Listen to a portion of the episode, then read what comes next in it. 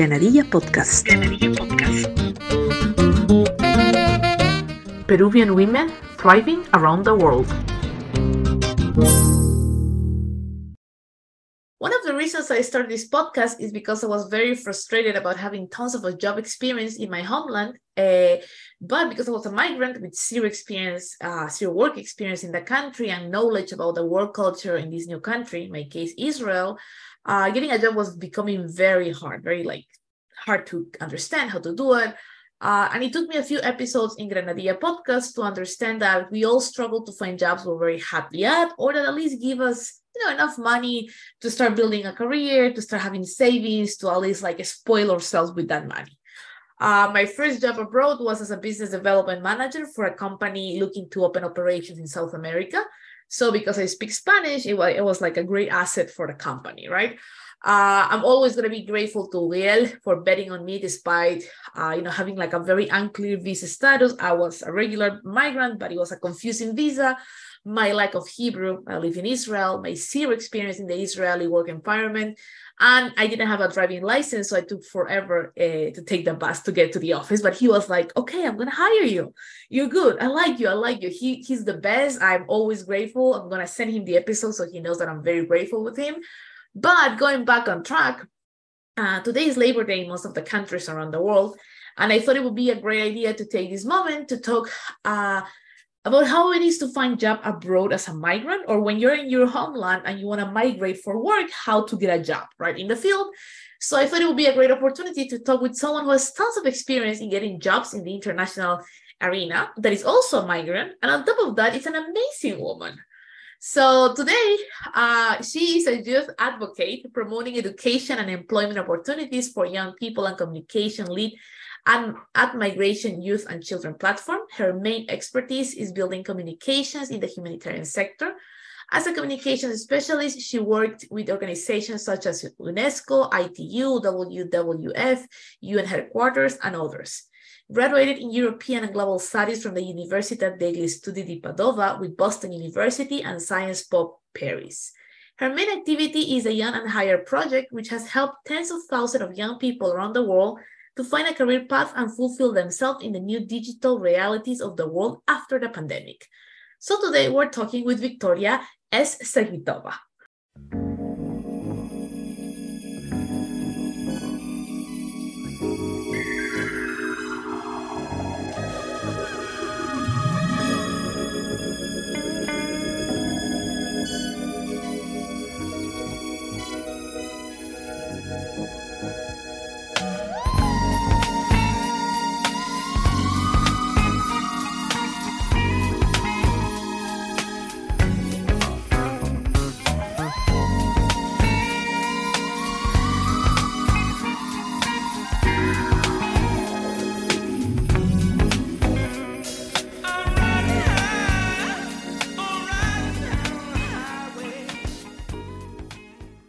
Hi, Victoria. Welcome to Granadilla podcast.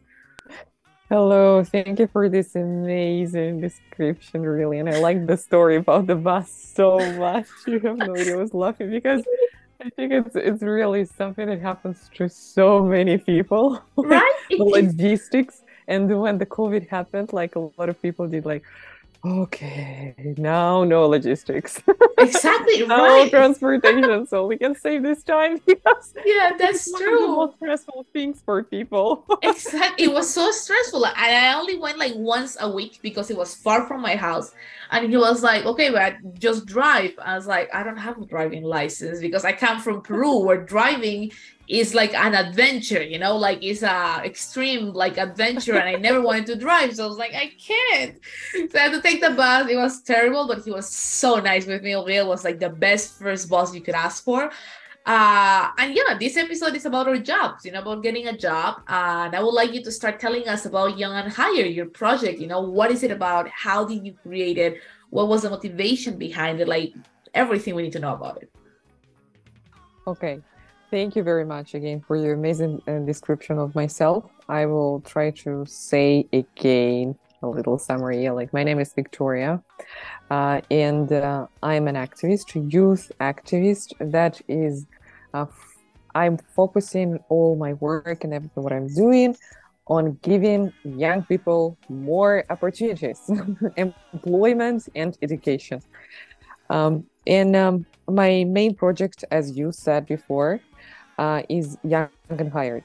What it is about? It's basically a career development um, project that helps young people exactly because I believe that young people need to have a specific, uh, let's say, attitude to them because uh, it's a different generation. It's not the same anymore, and some latest development, unfortunately, really changed uh, the way that uh, we young people and those who are younger than me are living. This project I started when uh, the pandemic happened in the world. and uh, at that time, I was an international relations student, was very, very ambitious and it was my graduation year. Nice. and you can imagine what was happening. Yeah, of course.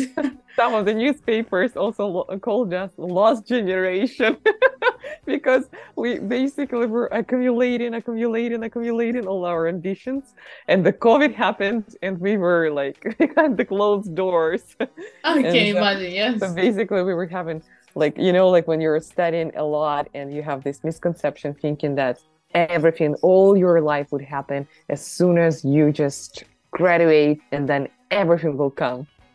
So basically i was at that exact moment i was like yeah i was in the library for 24 hours so now my life would just woo it will start.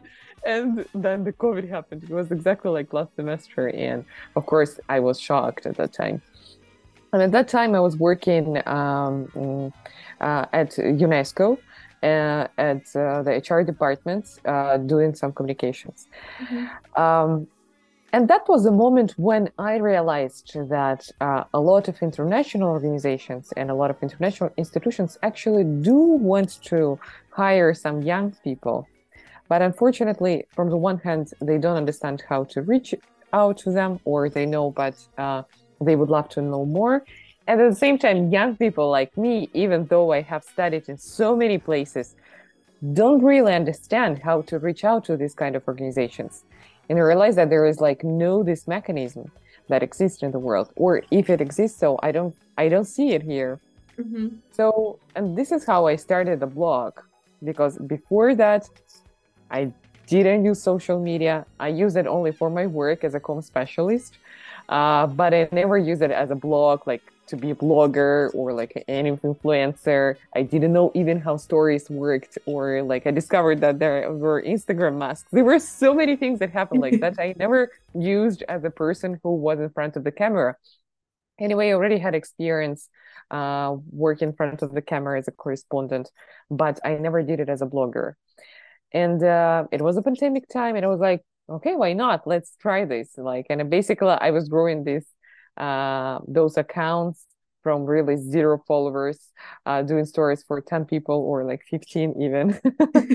telling about international relations career but from the perspective of the person who potentially really wanted to uh, to grow this kind of career and understanding all the pain points of what does it mean when you lack this kind of information even though you're living inside this sector Okay, that's perfect. That's it's very interesting, like how COVID help help or even push many people to create different projects, different initiatives. You know, like people started businesses, start like projects like yours, and how now that we have somehow finished with COVID, even though it's around still, we just don't like we don't care that much anymore, but it's still there.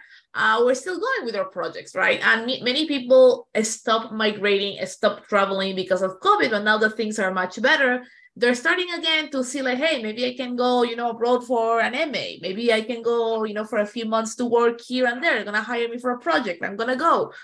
And as we know, this podcast is mostly focused focused on Peruvian women, Latin American migrant women.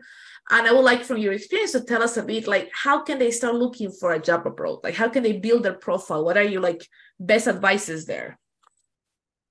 Uh, first of all, I, I have really um, very good information for your followers Aha. because this uh, region is especially very interesting for a lot of international organizations because um, mm, some international organizations they have uh, um, they need to have like um, geographical balance, let's say, inside Mm-hmm. them. So like um, it's really very important that uh, those people who work there, uh, there is this kind of representation of all the world.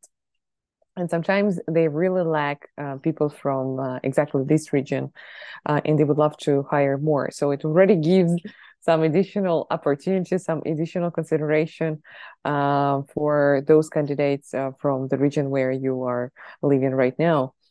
Um, so second of all, what is uh, of course like I I you really like want to say so please subscribe to me because I give so Of course, I mean that's obvious. like Please go to Instagram right now and look for Young and Hired and for Victoria Speaking, both of them on Instagram, please.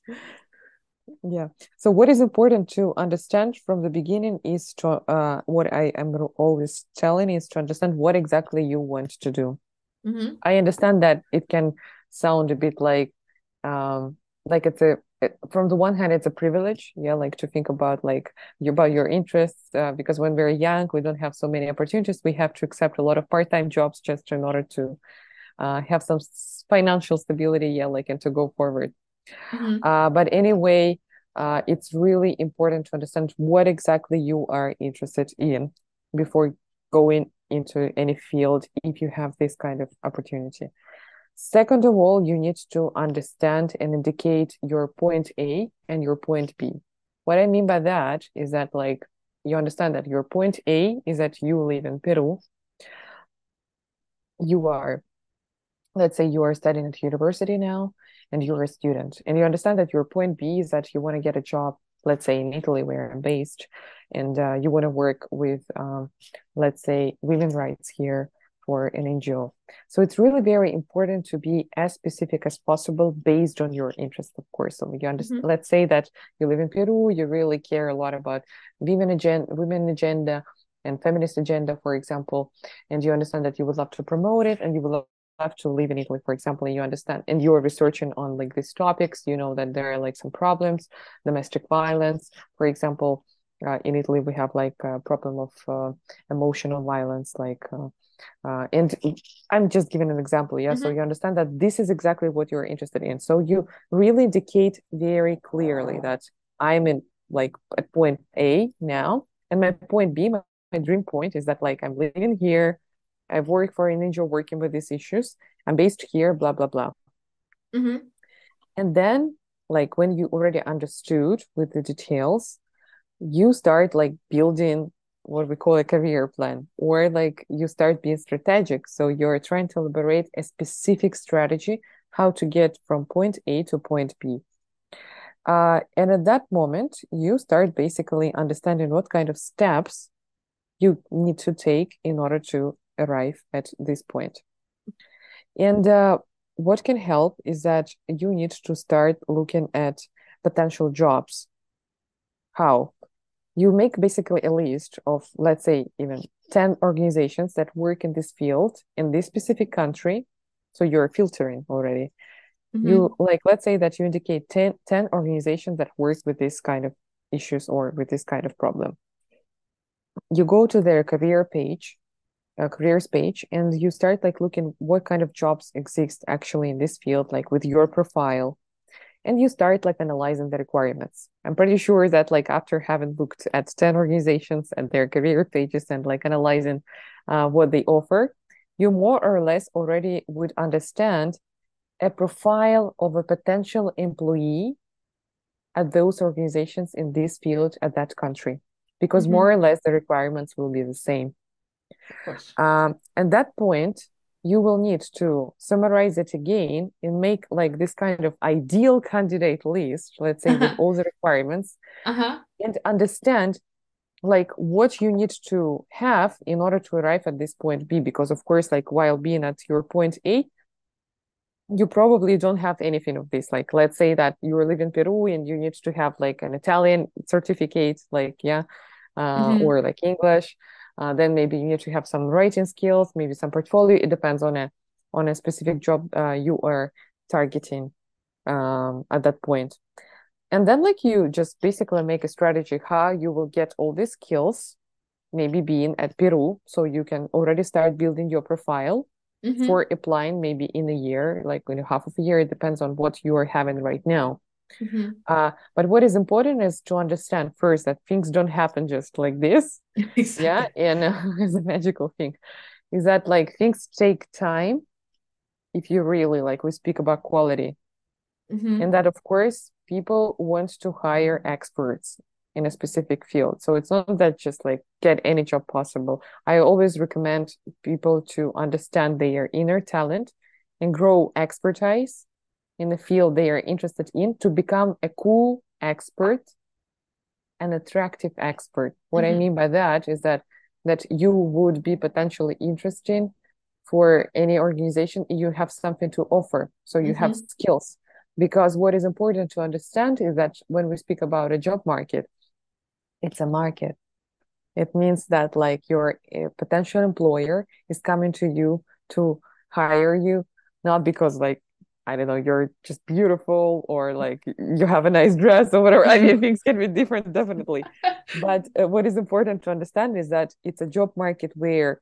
your employer is coming to you and is hiring for you for your expertise, for your skills, because you can potentially offer a solution to a specific problem. So what is important to understand is that like uh, that while preparing yourself for getting into this point B, you gonna spend this time on building this kind of profile, this kind of expertise that you're gonna, let's say, sell Mhm. uh, in a country where you would love to live. Mhm. So uh, that's why uh, I would summarize it all saying that uh, my approach and my methodology is that uh, when I work, I'm trying to explain always that we are looking at this process strategically, understanding that it takes time, but we're going to invest in yourself, growing you as a talent, as a specialist in something. Uh-huh. Amazing. I think it's very important. Like everything you've said is important, but like to to be patient, I think is the most important part. Oh, yeah Especially when it's like something international, that relocation thing. You know, companies do need to think through if they want to like pay for relocation, the visas, the paperwork, and whatever. So that also takes time. So something we migrants need to cultivate is patience, a lot of patience, a lot, Oh, yeah. a lot, like in big quantities. we need that for sure. Uh, and something we spoke with Victoria before, um, like we have the component of being a migrant, you know, being a migrant who's looking for a job. And on top of that, you add the fact that you are a woman. So being a woman as a migrant who is looking for a job can become challenging at some point, right? It can be like, okay, you know, like it has their goods and bads.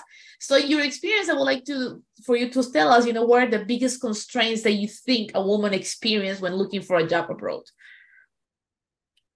Um, you know, this question is always so challenging for me, and uh, I will explain why. Because I think that, or I've been lucky enough, but I have never really experienced like so much um, what is called like now harassment. Yeah. Mm-hmm. Uh, but I think what really helped me with this is that um, I I understand that it exists, but I all I'm also pretty confident uh, about my expertise. You understand that Mm-hmm. when we're speaking about skills and expertise, it kind of has no gender. Or you're good at this or you're not. At the same time, uh, I'm working uh, in, in this kind of environment, international relations environment, that is pretty tolerant and uh, very open to women candidates. And uh, a lot of organizations, international organizations, has also like um, they have these plans to recruit um, and to encourage women candidates uh, to apply. So that's why, of course, like uh, I would recommend women to consider this kind of uh, organizations that encourage women and encourage candidates, uh, um, female candidates. Uh, and of course, usually those organizations that are somehow connected or with human rights or with um, mm, or with sustainability or sustainable agenda in general.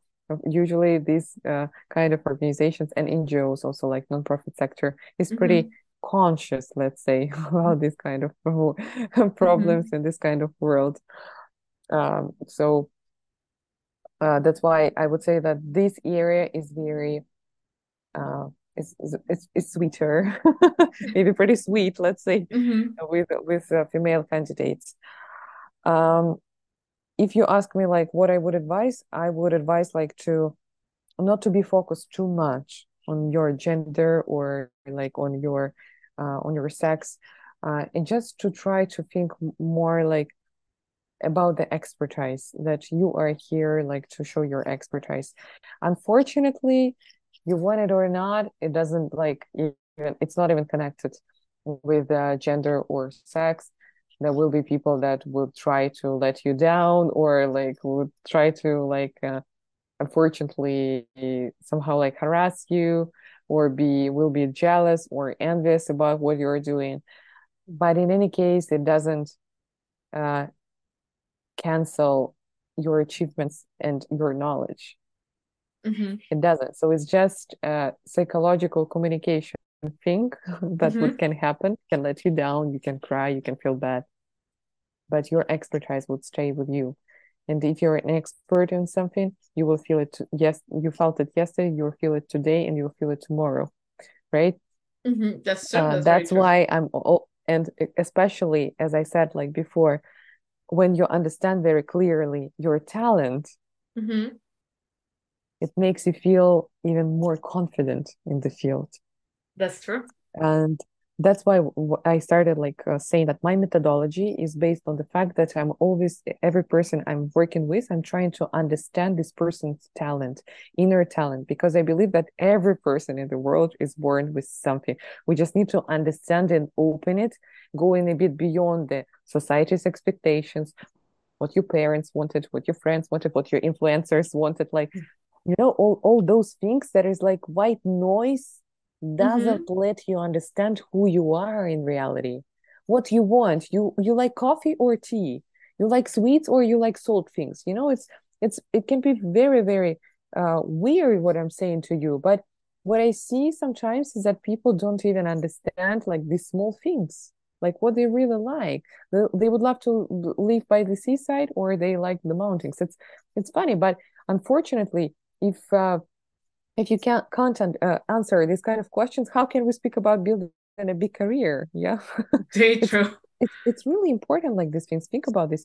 So we start with these small things with with young people, and we uh, sometimes we figure out with them that they are studying something they don't like. Even it just was imposed by somebody. They mm-hmm. are doing something, and and then unfortunately when they do something that they are not even liking they are not even keen on mm-hmm. they get to the point when they come to me and say victoria i don't know where to do my internship.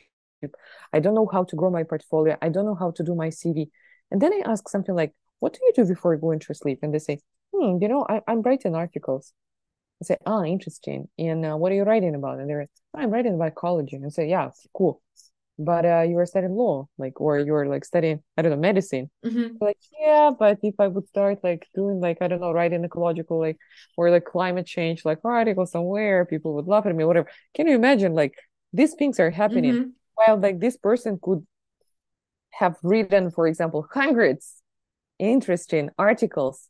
And uh, I had a girl who was writing about this, and she was telling me, you know, a lot of my friends are coming to me every day, calling me, try, asking me to explain the climate change like news, whatever, because they feel that I I'm really in I'm I'm so interesting for them when I speak about this kind of topics. So I want to say that this is her really competitive edge. This is her uniqueness. This is her talent. Mm-hmm. And this is from where we have to grow something, right? So if you just like it's like growing seeds, like like a garden like really mm-hmm. like a gardening. Exactly. Yeah. Um so and and uh, what while speaking we we realize that so this is her uh, strong point. Going back to the topic we were speaking about with you i'm trying to say is that oh, i think that it's important to understand your, your talent and take it as a competitive edge. As your unique point you're growing your expertise around and then of course like you become like a strong specialist uh, in the field uh-huh i like it i like the fact that we need to start mm-hmm. building like our own narrative like who we are you know and explore ourselves and very important what you mentioned that some I don't know like how it's in Europe, like in South America, especially Peru, you finish high school and most of the time you automatically go to universities. So you don't have like a few like experiences or whatever to think what you want to study. And then you find people on their third year of university being like, this is not what I really wanted to study. You know, like third year into I don't know economics, and they're like, well, actually, I like plants, and I want to I wanted to be a biologist. I just realized now, three years later, um, so you know like looking for tutoring for someone who can you do some mentorship to help you figure out if this is what you want i think it's very very important and victoria made a very good point with that and now talking a bit about the profile we're going to do a bit of a, the boring part of this episode because it can be boring uh, you know like how do we build a good resume you know i used to be an hr manager for like a bit over a year and oh, sometimes really? I would see, yeah, sometimes I would see some resumes so that it should resonate like, everything what I'm saying now. yes, exactly. So sometimes I would get resumes that I would be like, who like who told you this was okay?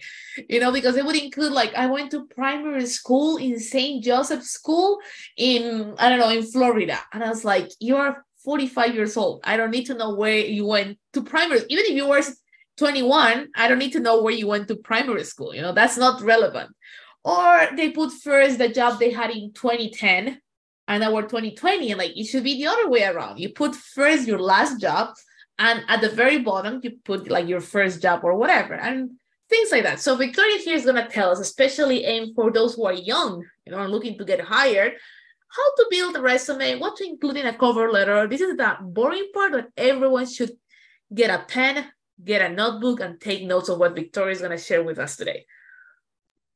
You know, once I uh, got uh, an email, um, and uh, there was only a link, and then it was like best regards, like and uh, and Yeah. the name and surname.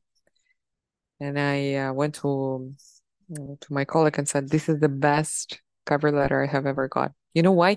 Because it was um it was a letter for a designer position. So the only thing I needed for this position is to see portfolio of the person. I didn't need like hundreds of words, like mm-hmm. paragraphs, whatever. I just needed to see what this person can do. Yeah. So I look at the portfolio, it was enough for me. Mm-hmm.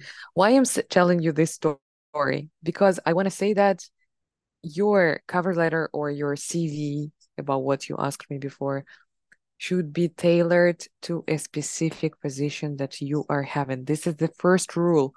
You're not making a generic CV of five pages you're sending around. No. Please don't. You, please don't. Your the best CV is one page CV where you just put relevant experience and relevant information for this specific position. As you said, you didn't care about the primary school. Why? Mm-hmm. Because for this exact position, it's not what you needed. When when a specific organization or employer is searching for a person, as I said, this person is searching for solutions. So when they look at your CV, they're trying to understand whether you can help or you can not help in this specific job because we are working together, right? Yes. So that's why, uh, as I said, the first and the most important rule is to tailor your CV to a specific position and to put only relevant information.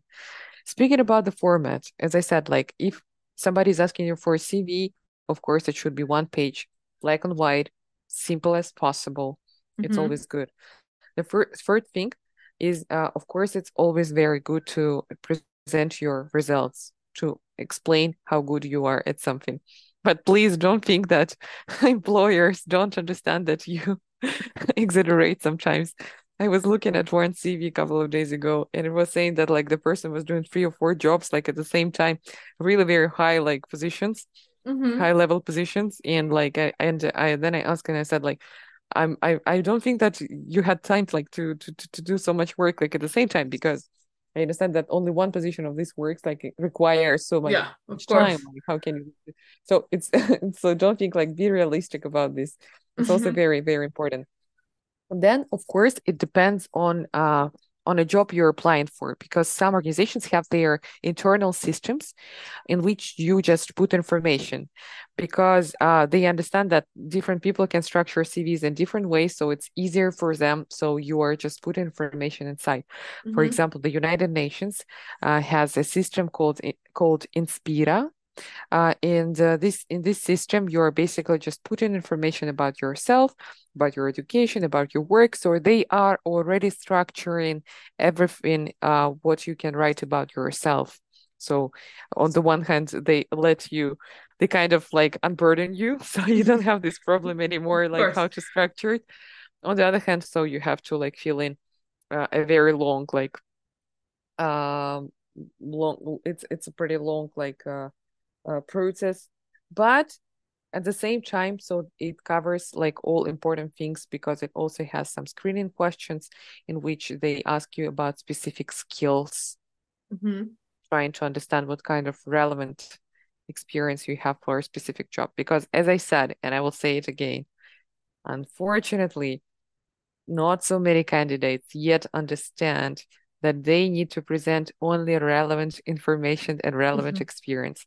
Yes. It means that even if you did 100 internships, there is no need to put all these 100 internships in your CV mm-hmm. when you mm-hmm. apply for a specific job.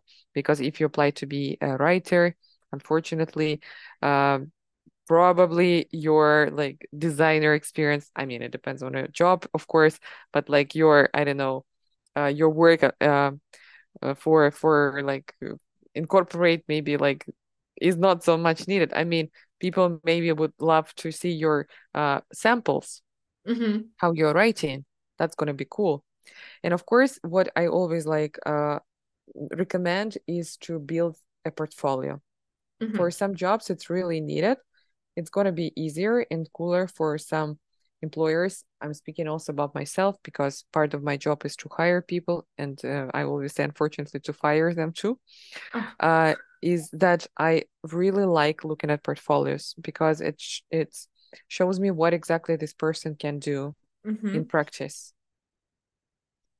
mm-hmm. that's that's very good the, the portfolio and I think I'm gonna like highlight again to build your resume according to what position you're applying like let's say you like to you you're like aiming to be whether a writer or a designer so you have to have two different kind of resumes that you will send because they're built for that you're aiming uh, for that uh, so now let's let's go to a different field that is actually Victoria's field, that is international relations.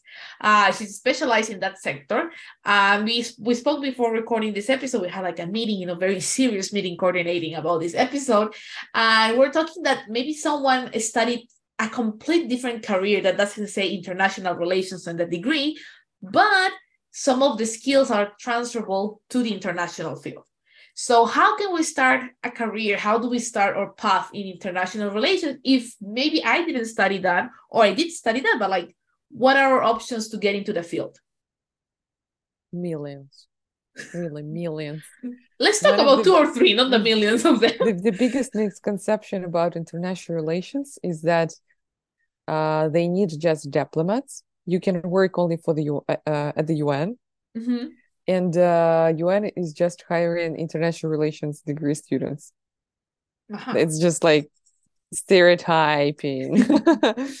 uh, absolutely not. Um, if uh, first of all, if you studied international relations, you can consider a lot of different things like you can work in business you can work like in for charity you can work for ngos you can work in media you can work mm-hmm. for international organizations and even international organizations um, include not just the united nations it can be some other ones it can be like um, wwf for example and like there are so many um, if you studied a different degree, not international relations, you can be still interesting for uh, international relations, for example, organizations.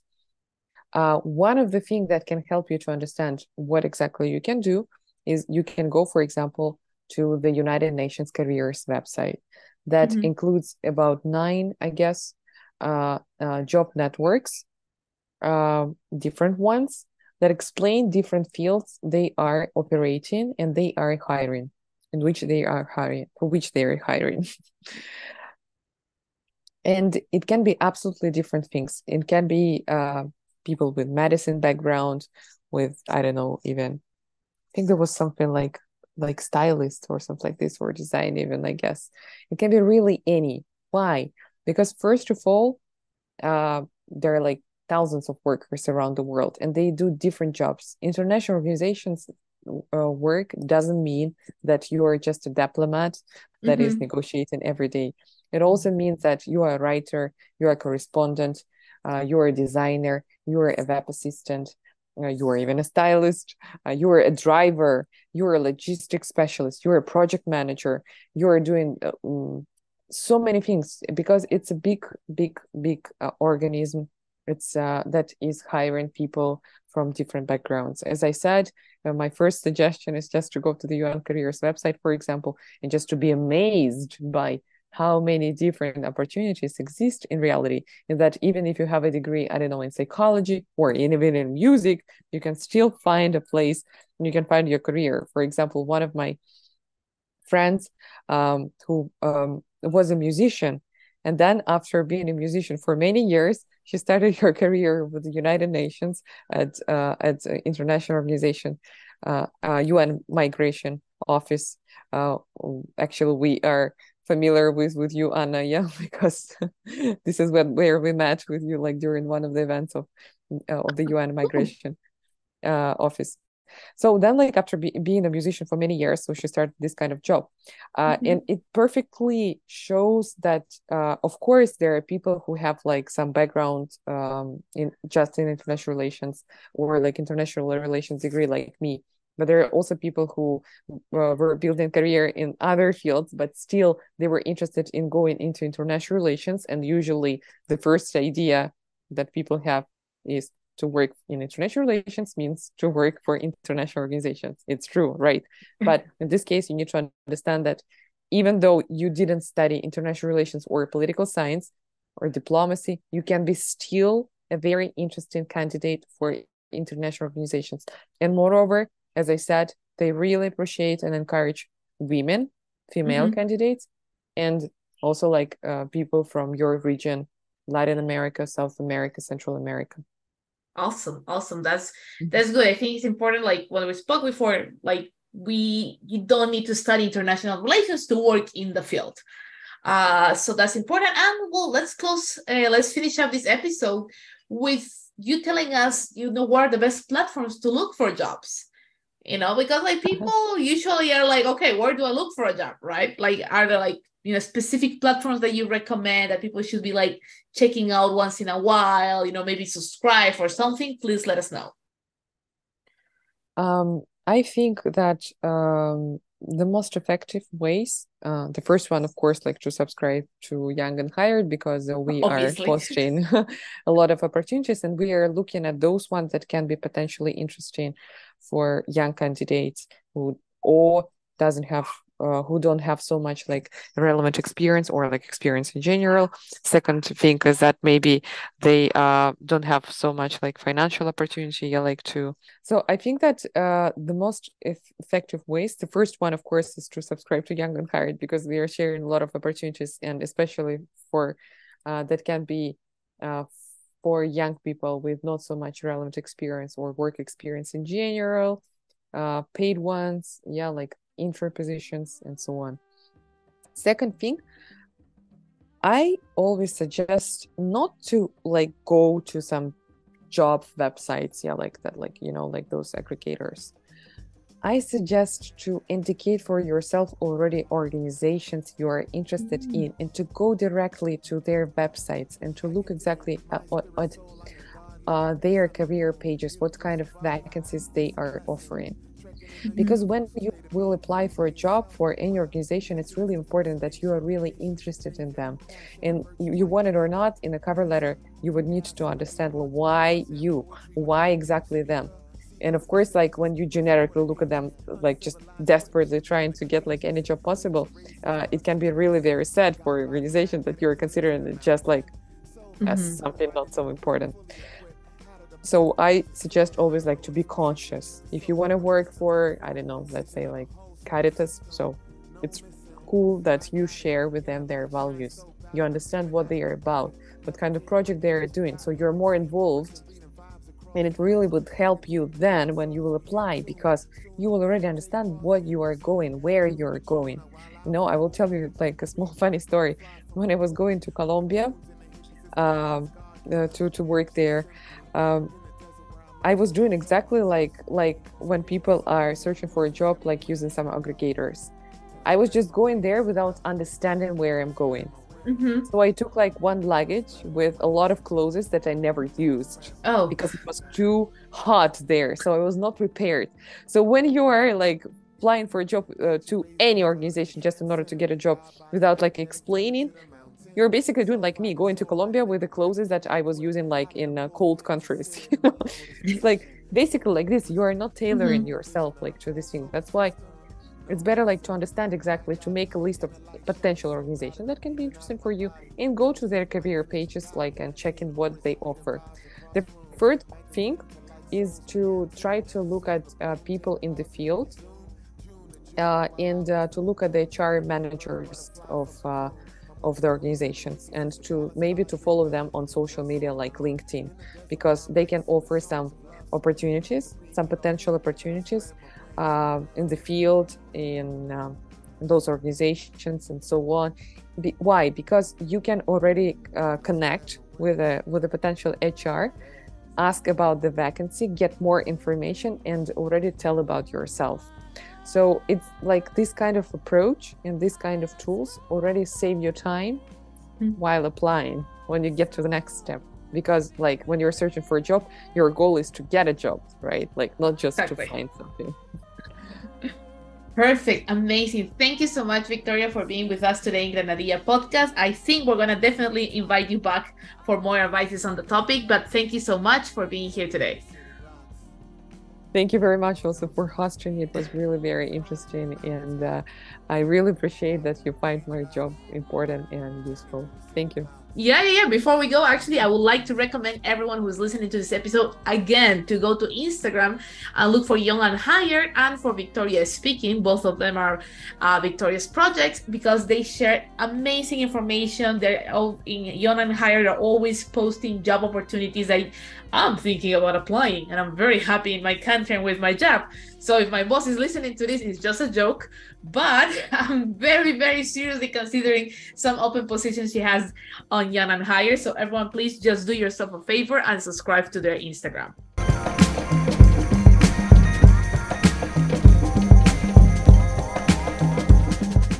Let us know in the comments on Spotify any advice or recommendation you have when it comes to looking for a job in a different country than your homeland. Thank you for listening. Granadilla Podcast. Granadilla Podcast. Peruvian women thriving around the world.